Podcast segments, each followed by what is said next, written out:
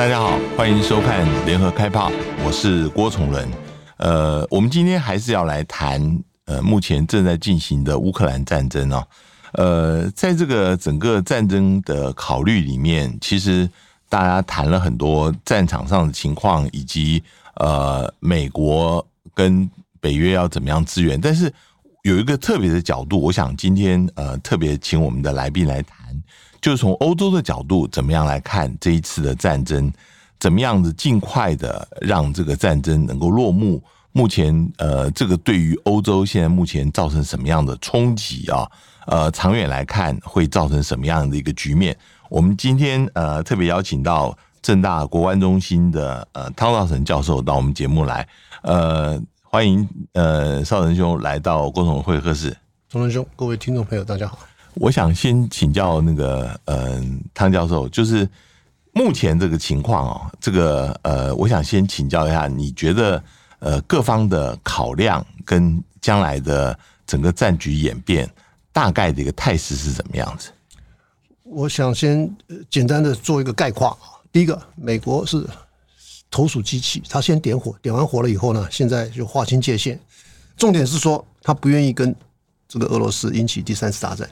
然后呢，俄罗斯呢，他是肆无忌惮啊，他忍无可忍，肆无忌惮啊。这目前，所以说他还用这个啊核武啊来威胁。那欧洲呢，现在是也是划清界限，自力救济。嗯，意思就是说，现在乌克兰的情况啊，他说我给你给你枪，你自己打啊，剩下的我们别谈啊，什么北约啦，什么这更不要说了。那包括这个欧盟，那乌克兰呢惨遭遗弃，就是说现在他提出来的所有的要求呢，西方国家基本都。完全啊拒绝了啊！那现在还有一个重点呢，就是中国大陆。嗯，中国大陆是什么呢？它现在是我觉得啊蓄势待发，可是呢也还是问题多多啊。这里面牵涉到这个大国，尤其是美国的啊这个角色啊。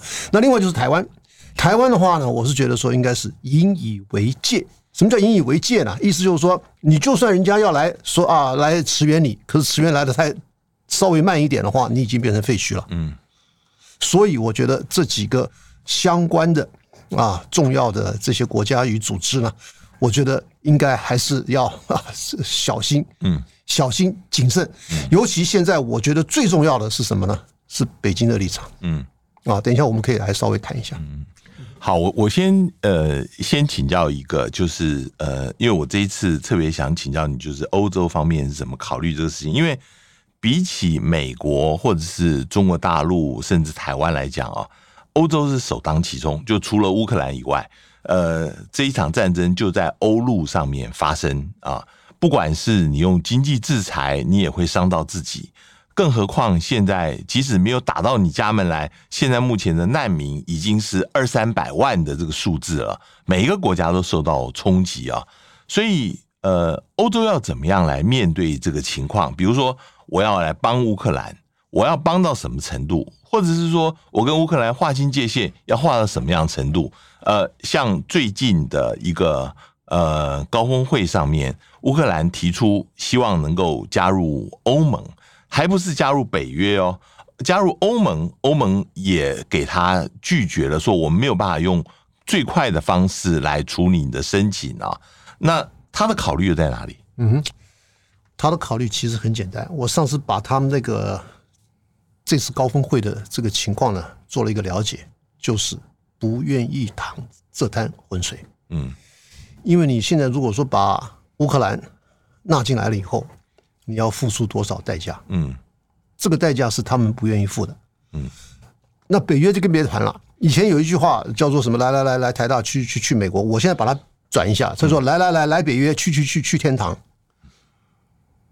你根本就原本你就二零零八年，你那个时候就决议了，说，哎，我们北约希望这个啊乌克兰加入，好了，加入到现在，到他还没加入，就已经变成废墟了。那你这个东西，你美国跟这些欧洲的北约国家，你如何交代？嗯，这个东西你有没有道义责任？嗯，这躲不掉的嘛。嗯，那现在连这个欧盟。他们都拒绝，因为觉得这个负担太大。嗯，因为你灾后要重建啊。嗯，那这个东西是不得了的事情啊，不是灾后，战后。嗯，战后要重建啊，这个是不得了的事情啊。嗯，那你这样子的话，你欧盟不等于说是被他拖垮了吗？不过我问一下，因为其实有些国家是赞成要给乌克兰更多的援助，甚至是赞成要他很快的能够加入欧盟的这些国家。主要是以前的呃中东欧国家，这是被称为是新欧洲的这些国家。那老欧洲这些国家，法国跟德国，他们主主要采取一个谨慎的态度。这个对于欧洲内部的团结，会不会已经产生了影响？当然产生影响。嗯，重点就在于说那些小的国家，他们受害甚深，感同身受。对。那你大的国家呢？你是觉得是我要顾全大局，还要照顾民生？嗯，这里面差别太大了嘛。你说那个小的小国家，他也知道他讲话没有人会听的。嗯，只要那个大国德国、法国不同意，那你根本就玩不起来嘛。那所以说，你刚刚讲的这个非常对的，意思就是现在的这个欧盟啊，根本就已经有点。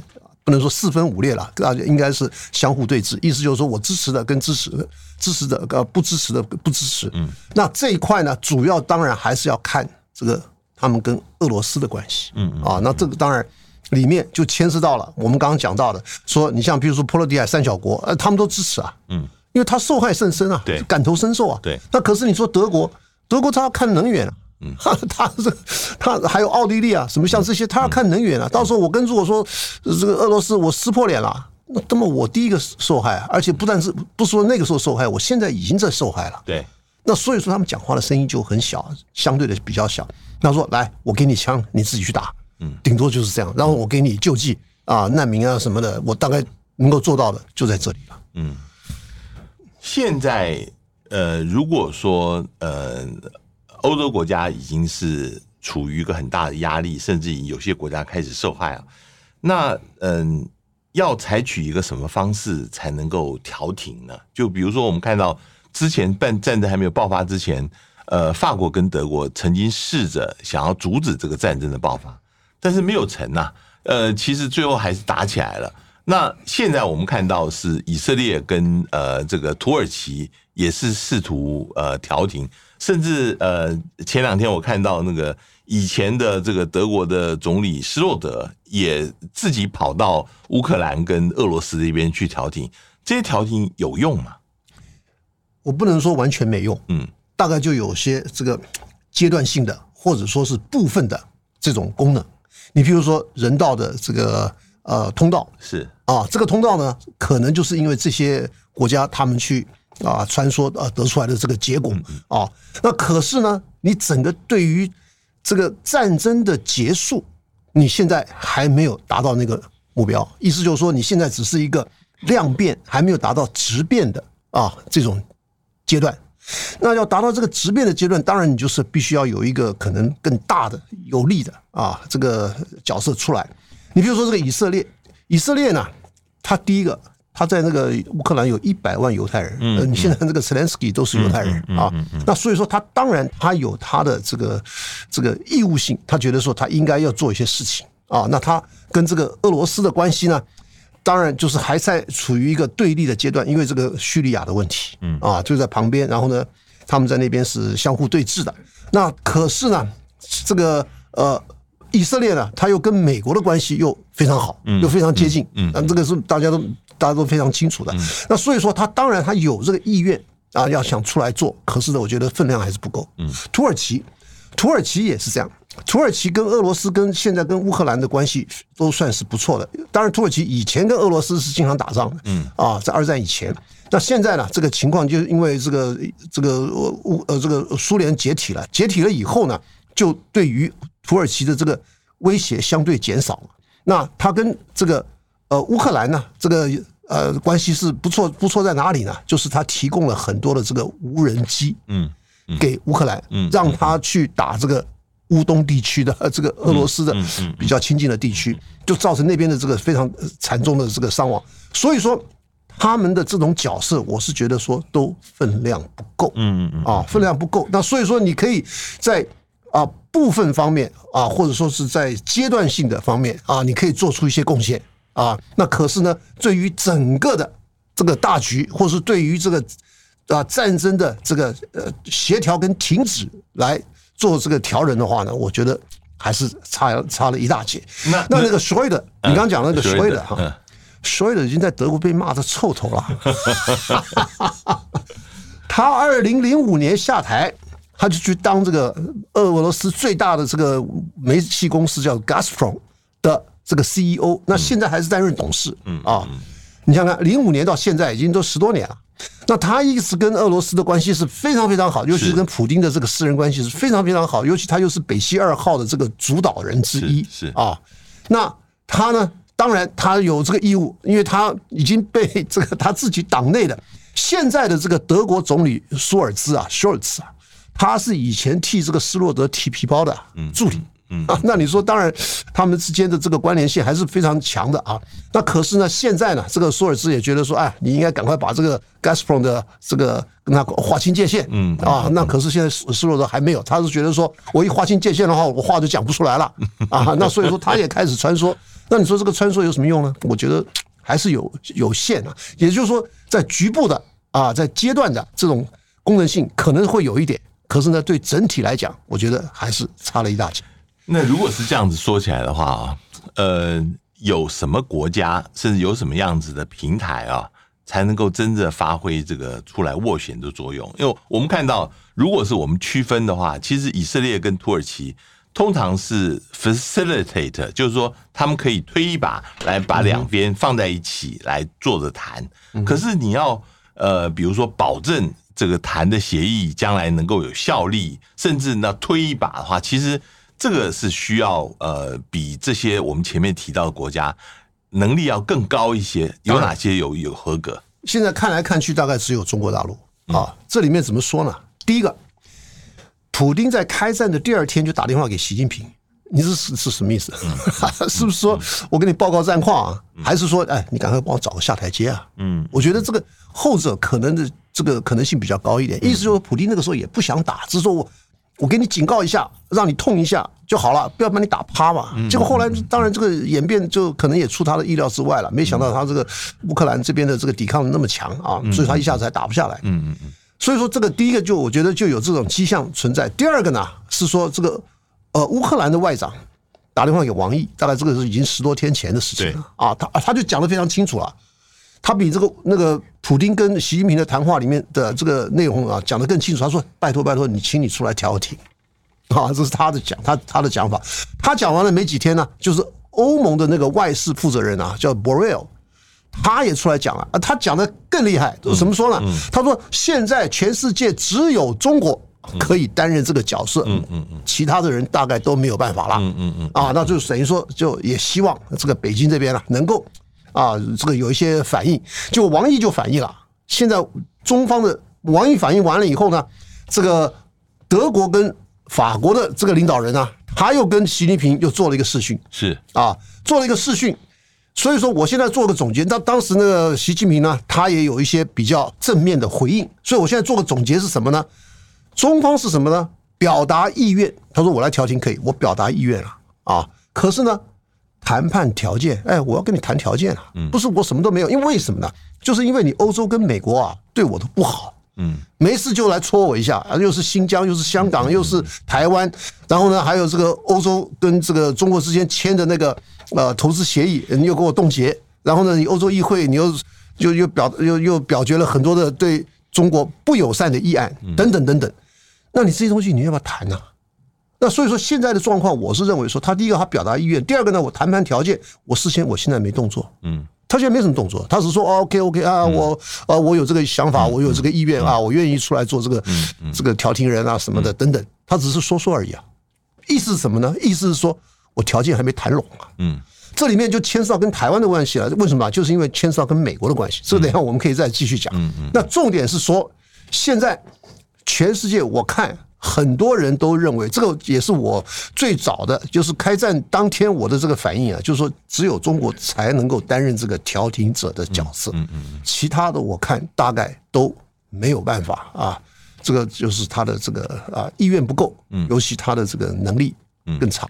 我我我再反过来问啊，就是其实呃，中国也许有这个能力，但是有一些人是呃比较批评性的看这个事情，认为中国太偏向于俄罗斯了啊。呃，尤其是美国最近一直提出来，他在警告中国，呃，说俄罗斯已经跟中国要求要提供军备，甚至要中国能够帮俄罗斯，呃，在经济制裁上面能够呃作为一个缓冲的一个一个方式。那马上这个我们知道，在罗马，呃，杨洁篪就要跟苏利文要来谈，预计还会在美国还会在施压这个方面。嗯，中国大陆会去帮俄罗斯在经济甚至在武器上面提供吗？还是说中国现在也不会呃尽量希望能够做到中立的一个一个地位？你怎么看？我觉得中方的这个角色啊，第一个，他跟俄罗斯之间的关系，目前来讲可以说是这个好像进入前所未有的佳境。嗯。对不对？你说俄罗斯也要靠他就是了，当然就背靠背嘛，就大家都都要相互相互支支援嘛，对不对？你像这个在冬奥的时候的那个俄罗斯那个普丁的那个表现啊，然后他们又签了十几项协议啊，那所以说呢，中方呢到目前为止的这个表现呢，他从来没有说这个是一个俄罗斯的入侵，嗯，哈，他只说顶多就说这个是一个战争，嗯哦，嗯。那所以中方跟俄俄方之间的这个关联性啊，还是非常非常紧密的，而且是目前呢、啊，可以说是这个大家都啊非常紧盯的一个啊重点。意思就是说，到底你中国的这个角色是多是怎么样？因为你现在中方他其实是站在一个非常超然的一个地位，嗯，对不对？他说，第一个我是主张不干涉内政的。因为这是你们欧洲人的事情啊，所以他这个这个角色就比较超然啊。那另外一个呢，他其实现在啊，他可能受贿比受害的这个情况还要来的更多，因为这个俄罗斯它的这个呃能源这一块啊，它必须要靠中国啊，尤其像这个还有呃这个呃在资金这个这方面啊，他也必他也必须要靠靠中方。那所以说呢，你刚刚讲的这个是现在是可能还没有发生的这个事情。那现在美方呢，尤其有一些欧方的欧洲的这个呃政治人物呢，都已经开始在批评了。可是批欧洲的声音比较小，美国的声音比较大。嗯，啊，意思就是说，因为美国到底它隔了一个一个一个大西洋嘛，对不对？你是欧洲的事情跟美国之间的这种直接的这个关联性还是比较小，尤其能源的依赖也是比较小。嗯，啊，那所以说呢，这个美国现在的他就想软硬兼施，对北京。说你必须要有一个态度啊！你看你要用什么样的态度？如果说你真的要跟俄罗斯在军事方面、在能源方面进一步的合作的话，那可能美方他要有一些这个更加强硬的这个做法出来。那反过来呢？那中方他也可以提条件了。他说：“如果说你不要我跟他合作的话，那你要台你要有什么条件给我？这里头就跟台湾有关了。”但你要不要打台湾牌？还是说你继续打台湾牌？还是说你稍微收敛一点？嗯，但是到目前为止，至少从美国口里面，我一直没有听到说美国希望中方能够出来扮演中介斡旋的这个角色。通常是欧洲这边在喊，美国方面主要从负面上，你绝对不能够去支持俄罗斯，要中国要站在历史正确的一方等等这些这样的说法，对不对？没错。这个话是没完全正确的，意思就是说，美国他不他不需要求你啊，因为我自己受害还不是那么大，不像欧洲那个样子啊，他立即受害。那现在呢，当然美方的这个立场呢，他还在我刚刚讲了叫做软硬兼施，意思就是说我逼着你，你必须要这个好像不能说完全站在我们美国这一边或站在西方这一边，那你必须要跟俄罗斯划清界限。嗯，那现在这个东西就就是咱们咱们来谈呢。那看看你你出出多少价，然后看看北京能够接受多少。那反过来，你北京你要让他出价，让你看你美国能够接受多少。那这这个东西，我觉得这里头要运筹帷幄，要这个斡旋，要要要谈判的这个空间是非常非常大的啊！而且呢，这个主要的呢，这个还牵涉到这这个整个全球的美国的跟中国的博弈跟战略。嗯。哇，这个问题太严重了啊！这个我下次这个可能一下子还讲不清楚，所以我是觉得说呢，这种状况现在是我们以前看的从来没有看过的，嗯啊，是一种非常非常崭新的啊一种情势。那未来会怎么样的发展？我们现在还很难说，是到底是中方他可以占到上风呢，还是到底是美方可以占到上风？不过我是觉得啊，现在如果说你把欧洲再拉进来的话，因为我们刚刚看到了欧洲是希望中方出来调停，那这样子的话呢，是不是中国跟欧洲之间的这个关系啊，可能还会？拉强，稍微的改善一点，拉的比较近一点。嗯，那那这样子的话呢，那是不是把美国的啊这个墙角呢，啊 就是给它松动了？嗯，啊，是不是把美国的这些桩脚呢，啊，是不是给它这个呃吸引过来了？那这些东西，我是觉得也是一个非常重要、值得观察的啊一个观察点。我这个题目我再继续问下去，就主要是跟美中台三边关系啊。呃，因为我们一方面看到呃，比如说在嗯。这个二月二十八号，王毅跟布林肯通电话的时候，那个时候，呃，当然布林肯那个时候，呃，有期待中方能够做一些事情，比如说跟俄罗斯要拉呃分呃拉出距离啊等等这些事情。但是王毅特别提醒了，就是说在台湾问题上面，美方必须要做一个明确的一个表态啊，呃，这个事情是没有错的。那可是所以布林肯讲了，他说不支持台独嘛，对对不对？对，这个是在中方的新闻稿有，但是美方新闻稿是没有。可是美方也没有没有否认，对对对，对吧？可是反过来，我们也看到美国后来就派了睦伦这个代表团来，用这个方式来显示对于台湾的支持。所以看起来两个是有矛盾的讯息，对中中国方面讲一回事，但对台湾又讲另外一回事。这个你怎么解读呢？这个我觉得美方从头到尾都是这个态度，他一定都是两边下注的。嗯。你想想看，你从这个《上海公报》到这个呃《建交公报》，到这个《八一七公报》，然后再加上《台湾关系法》，你都可以看得到，美方他根本就是两边都来，而且呢，两方都支持，而且这样子最好呢，你们双方之间呢，永远别和解。嗯，要别和解的话呢，我在中间呢，我就可以来调和顶奶，我就可以来拉一打一。嗯嗯嗯，这个是美国。传统的态度，所以说你刚刚讲的这个，我觉得这个是完全是有迹可循的。这个像什么，你知道吗？像以前俄罗斯对中国的态度，他对国民党跟共产党的态度，嗯，他也是两边下注啊。嗯，他觉得说，在那个共产党在四九年二月份那个时候准备要过长江了，他就派他的高官叫做米高扬啊，他跑到跑到那个呃什么坡啊，那个西柏坡去见毛泽东，说哎。你别过江了，你就在江北分江而治，哎，对，隔江而治，或者叫做划江而治。这样子的话呢，俄罗斯或者当时的苏联啊，他就可以高枕无忧，就说你们两边最好继续打。嗯，那所以说这个东西，我觉得大国都是这样。你说全世界哪个国家愿意看到两岸统一的？没有啊。可是你也别打仗啊，你打仗的话，我们大家都很都都都会受难了。那所以我觉得美国的这个角色啊，他就是在玩这个两面手法。那重点是说现在。他可能是压哪边稍微多一点，然后压另外一边稍微少一点。那可是你说这个两面的这种手法，而且这种黑白脸的这种做法，我觉得是一直不会改变的。嗯，在这边插播一项优惠的讯息，大家只要在三月二十号之前前往我们联合报数位版的网站页面订阅月方案，在付款的时候可以用优惠券。那优惠券的折扣码是 POD 五十，就是 P O D 五。十，那 POD 是小写哦，就可以享有第一个月五十元的同班体验价，畅读联合报数位版的深度内容。这是只有我们 Podcast 听众专属的优惠，大家不要错过。那在活动期间还有其他的抽奖，还有优惠活动，详情请见节目的说明页。我们现在呃把这个焦点再移到欧洲，尤其是我想请教这个呃汤教授，因为汤教授是。呃，在呃德国呃受教育拿了博士，对于德国情况非常了解。我们这次觉得最大的一个改变，其实就是德国啊。德国呃总理舒兹那个时候，他公开宣布德国已经要准备重整他的军备啊。这个嗯、呃，在全世界看起来是一个非常大的一个变化。呃，它的 GDP 要提高到百分之二。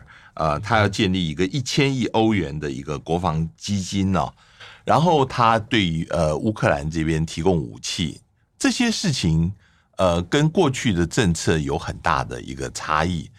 你怎么看？呃，现在目前德国的一个变化，是不是从现在开始，整个德国整体的呃国防安全政策就会开始做一个很大的变化。那德国增加军备，这个对欧洲来讲是一个好事，还是是一个坏事？你怎么看？这个情况是这样的啊，就是因为德国二战的这个战罪的这种情况，使得他们在战后呢，他们对于武器输出以及对外派兵啊，都有自我非常严格的限制。嗯，譬如说，武器输出的限制是什么呢？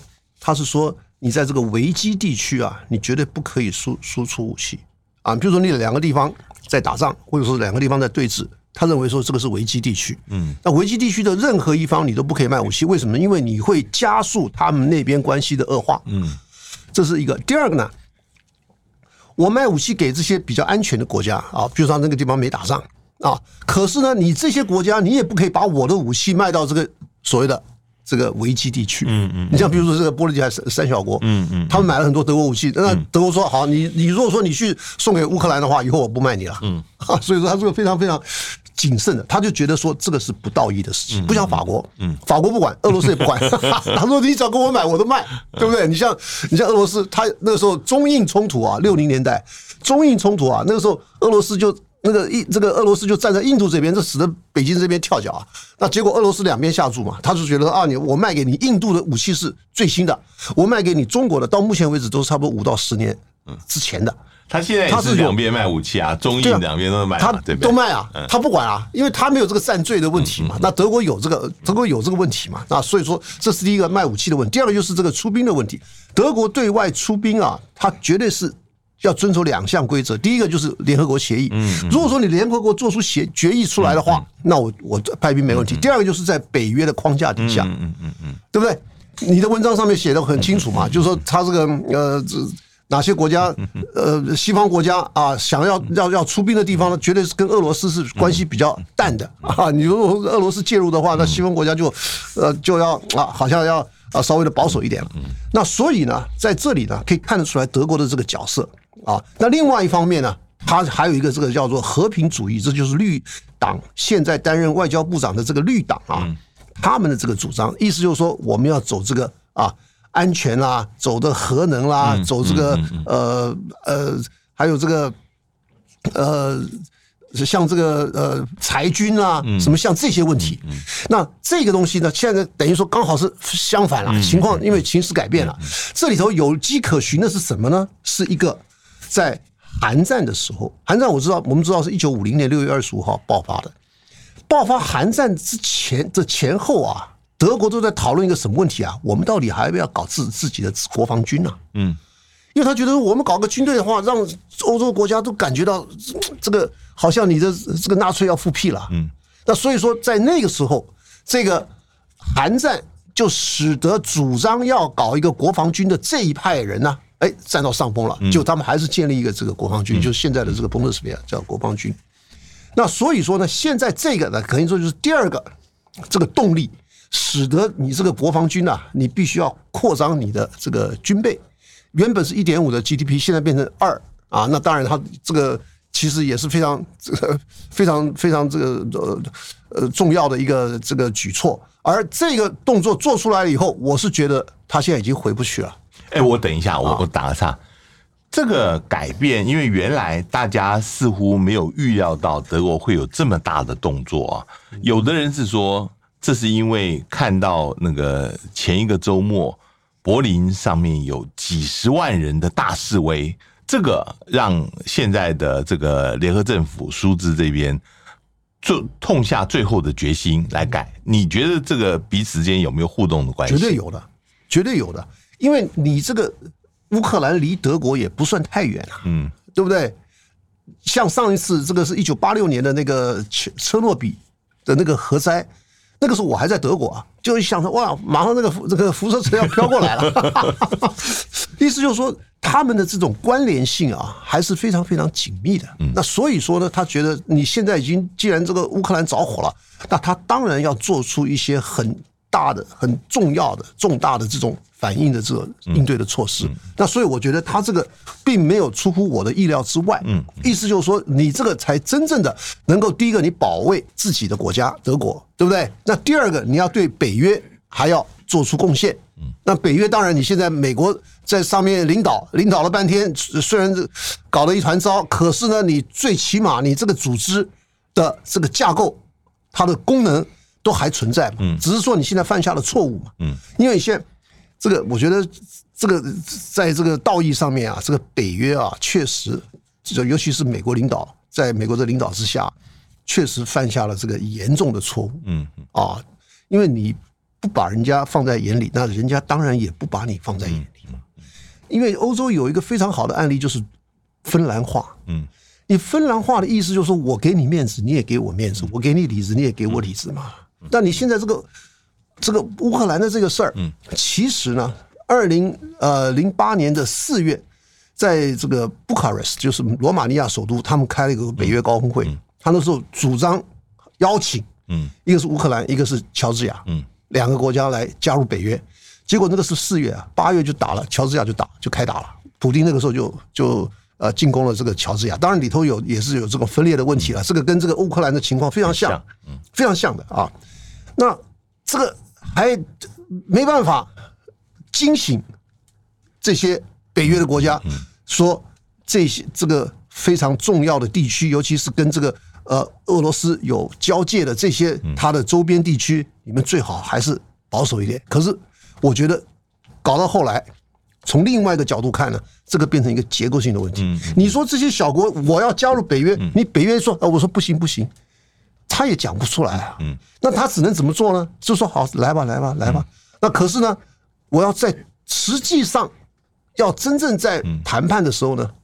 可能就还是那这不是还是保留一个那那有有人所以说零八年到现在都没加入嘛？有人就讲说这是其实北约很伪善，就是这样，就是就是说我是一个门户开放政策啊，open door，但是我最好你不要来申请，对你申请的话，我用各种方式拖延你不让你进来，那这不是很伪善吗？本来就是很伪善啊，尤其是最近前两天这个欧盟的那个决议，我才觉得更伪善。就说你呃，乌乌克兰都已经着火着成这样了，那你还说哎，他这个加入加入欧盟了，我们要慢慢谈，呃，谈的这个还要好几个月了啊，一下子啊绝对不可能，根根本就是说把这个乌克兰啊，根本就放在呃放在雨里面，我们讲德文就这样说，让他在雨里面淋吧，啊，让他自己自生自灭吧，啊，这。为什么你搞成这样？当然，你这边有你的责任。可是他又觉得说，你乌克兰，你你怎么搞成这样？搞成这样，你变成我的负担啊！如果说你加入北这个欧盟的话，那他当然他就不愿意加入嘛。你说你看着那些人的嘴脸，我觉得实在是让人家非常心寒呐，对不对？我已经搞成这样了，你都不救我一把。我我就是接下来想问，就是德国这样子的增加军备啊，当然这个是呃符合很多人的期待，就是认为说呃美国。以前一直希望每个国家都能够提高到百分之二 GDP，终于呃，在经过这个乌克兰危机以后，每个国家认识到这个北约的重要，呃，这个底下没有讲出来潜台词，就认识到美国领导的重要了哈，这是一种说法。但是也有一种说法是，其实现在这些大国，包括德国、法国，开始要强调，其实要欧洲的安全自主，这个。可能是更深层的一个因素，就是说，他们也会考虑到，你到时候拜登如果下来，如果川普再回来的话，那不是又把我们什么北约晾在一边了？那你觉得这个将来，呃，比如说从法从德国的角度来看，或者是从法国的角度来看，怎么样来考虑这个事情？其实啊，这些国家对美国是既爱又恨。你像这个，我们从这个。阿富汗的这个事情就可以看得出来了。阿富汗为什么这些国家、欧洲这些国家都参与？那是他们应用了这个北约的第五条。嗯，他说，因为现在是美国受到攻击了，嗯，那美国受到攻击，那当然你们这些国家都有义务来，嗯啊，帮忙来协助来协防。这个是理论上都是 OK 的。那可是实际上呢，这边搞了二十年以后，结果。要撤退，他也不通知一下，他就一走了之了，然后就把把其他的国家就让你们自生自灭啊，自力救济。这一次我觉得情况是非常类似的。原本我们刚刚讲了，北约也好，欧盟也好，都说哎，来来来来来北约，结果呢来了以后呢，你还没加入，结果他已经着火了，嗯，他已经变废墟了。那你现在你怎么去来收拾这个烂摊子？他自己还又没有这个能力。那所以我是觉得啊，这个欧洲国家啊，我确实他们是非常非常现实的啊一个这个这个国际的角色。你看到这个欧这个乌克兰已经走到这一步了，当然了，事先我们要看看这个乌克兰这个国家啊，它有这个人口是差不多四千万，结果呢，它有六百万人口在外，在国外去打工，它在自己的这个 GDP 只有差不多四千到五千美元。哎，我们台湾现在多少啊？我们现在台湾已经超过两万了，大陆都已经超过一万了，它才只有四千呢。表示说，它内部的这个贪腐的这个情况啊，我们都没有去报道啊，我们都搞不清楚啊，是非常非常严重的。有钱的人有钱的不得了，穷人一大堆。那所以说，像这种国家呢，你说你真的要来加入欧盟啊，它当然还它还有一个叫做哥本哈根标准，意思就是说你必须要符合你，比如说你这个。呃，政党轮替啦，民民主标准啦，经济发展啦，还有这个军队独立啦，什么像这些东西，我看这个乌克兰真的是还很难达到嗯 这个标准。那可是你是不是可以开个先例？他们觉得说先例不是不可以开，可是这个先例一开了以后啊，你等于说把整个欧盟都要拖垮。嗯，那你怎么去对待它？它灾后的重建，它的人道人道的救济等等等等。那这样子的话，所以我是觉得说。这里头确实可以显现出来，这个这个，我我才写了一篇文章，叫做《战场现形记》啊，就是这个战争一打，把这些国家的原型全部打出来，嗯嗯嗯，啊，就是说你这个欧洲跟美国的这种伪善的啊这种思维跟他的这个行为，我觉得现在是一览无遗。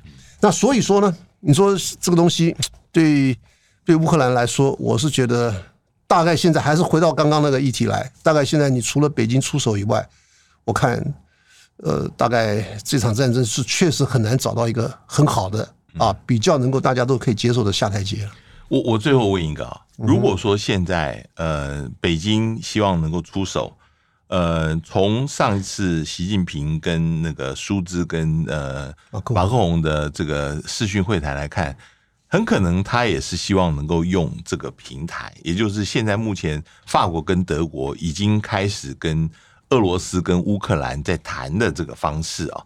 呃，那你把美国怎么办？美国不可能晾在一边，所以美国将来是用什么方式来参与，还是说将来是用联合国的呃的架构来参与？这个都是呃很复杂的一个问题。那你觉得将来会？你你也提到说，可能这一次会反而把中国大陆跟欧洲的距离会拉近，甚至包括以后的投资保障协定，原来在呃欧洲议会搁置的，一是不是也有可能呃让它能够通过呢？这些发展会怎么样？我觉得哈，现在呢，如果说从北京来观察这个现在俄乌的这个情况的话，不管怎么说。都是应该会说，可以这样说，是利大于弊。嗯啊，所谓利的意思呢，是说第一个，你当然跟俄俄罗斯的关系，你都还是一直维持着，而且你跟这个乌克兰的关系也很好，嗯，对不对？另外呢，你跟这个欧洲的这个关系，如果说你出来在这个俄乌战争当中，你做了一些。重大的贡献的话，当然我们不能说一定是调停或者一定是怎么样啊。只要你做出重大贡献，那就对欧洲来讲，那个是可以说是受惠无穷啊。就是你这个难民问题，你的这个油价问题，你这个股票问题，黄金这些东西，都对他们有非常重大的影响。甚至有人说，他这样，你如果说你这样子一弄的话，你这个习近平，你就是诺贝尔和平奖，因为这是一个人道危机啊。人道战争之产生爆发这个人道危机啊，人道危机当然你如果说你能够有所贡献的话，那你当然你会在这个国际上的这个声望啊，这那那绝对是这个啊加分无数啊。那所以还有一个在战后重建，嗯，你战后重建，你现在乌克兰你又是在他的一带一路的这个节点上，嗯，你现在乌克兰战后重建这个是不得了的事情啊。你这个房子打破打坏了，你这个基础建设没了，那你是不是要整个要重建啊？那你整个重建这个要花多少钱啊？那谁有这个钱？谁有这个资金？谁有这个能力啊？而且谁有这个意愿？对不对？而且如果说你在这个调停的这个角色上面你做出贡献的话，那当然事后或是战后，你在这个重建这个部分上面，你当然你就先使得点嘛。你说这个东西你会呃，这个乌克兰你会交给其他的国家，那其他国家有没有这个意愿，或者说有没有这个能力？这个我觉得跟中国一来比较的话，中方绝对是站在上风的。那所以我是觉得说，这个中方如果说他捐弃前嫌，当然他不能完全捐弃了，他是捐弃部分前嫌。比如说你跟美国谈，那你台湾台湾你要怎么处理？你是不是要稍微松手一下？嗯啊，等等。那这个东西就我觉得谈这个差不多了，就应该赶快出手了。就赶快坐下来，让这个战争呢能够告一个段落啊，让大家都能够下台。嗯我觉得这样子的话呢，他正面的啊所得到的啊这种影响，或是在国际上的这种他的声望，那绝对会比他自己要付出的这些代价呢还来得更高。因为现在当然了，你说这样子做的话，你是在欧洲国家，你会不会有一些什么样的正面的反应？我是觉得说应该会。为什么？因为现在的这些欧洲国家呢？他们是这个人民啊，就是老百姓啊，他们也对中国的印象开始慢慢慢慢由好转坏，嗯啊，已经开始恶化了，嗯。那如果说你这样子，你做出了一个非常重大的这个在人道危机上面的这种贡献的话，嗯，那你当然对欧洲国家的人民，不要说他的政治人物了，对他的人民也会产生非常正面的影响，嗯。那这样子的话呢，他当然就会对他的这个政治人物了，同样的啊，会有一些。这种这种这种影响，而且会有一些让政治人物可以稍微转圜的这个空间跟下台阶。那所以说现在呢，因为我们我们刚刚讲了嘛，因为你这个欧盟，你这个美国，你对中国不好嘛。我们举个例，在二零零九年的时候，那个时候是欧债危机，嗯，欧债危机，中共根本就是自动的。那时候是胡锦涛嘛，嗯，胡锦涛根本就当个救火队，他救助这个欧洲五国，而且那个大。大笔的纾困，嗯啊，这个都是几十亿、十几亿、二十亿的这个美这个欧元的来救助，可是这一次他就不来了，为什么不来？就是因为你对我不好嘛，嗯，对不对？你通过很多协议啊，什么打台湾牌等等，那现在我就说这一块呢，稍微的能够得到一些妥协的话，那我觉得北京要出手的几率还是相当的大。今天非常谢谢呃汤教授呃。跟我们来谈这个可能的一个解决的方式，那个希望这个战争不要再继续呃持续下去，能够很快的能够结束。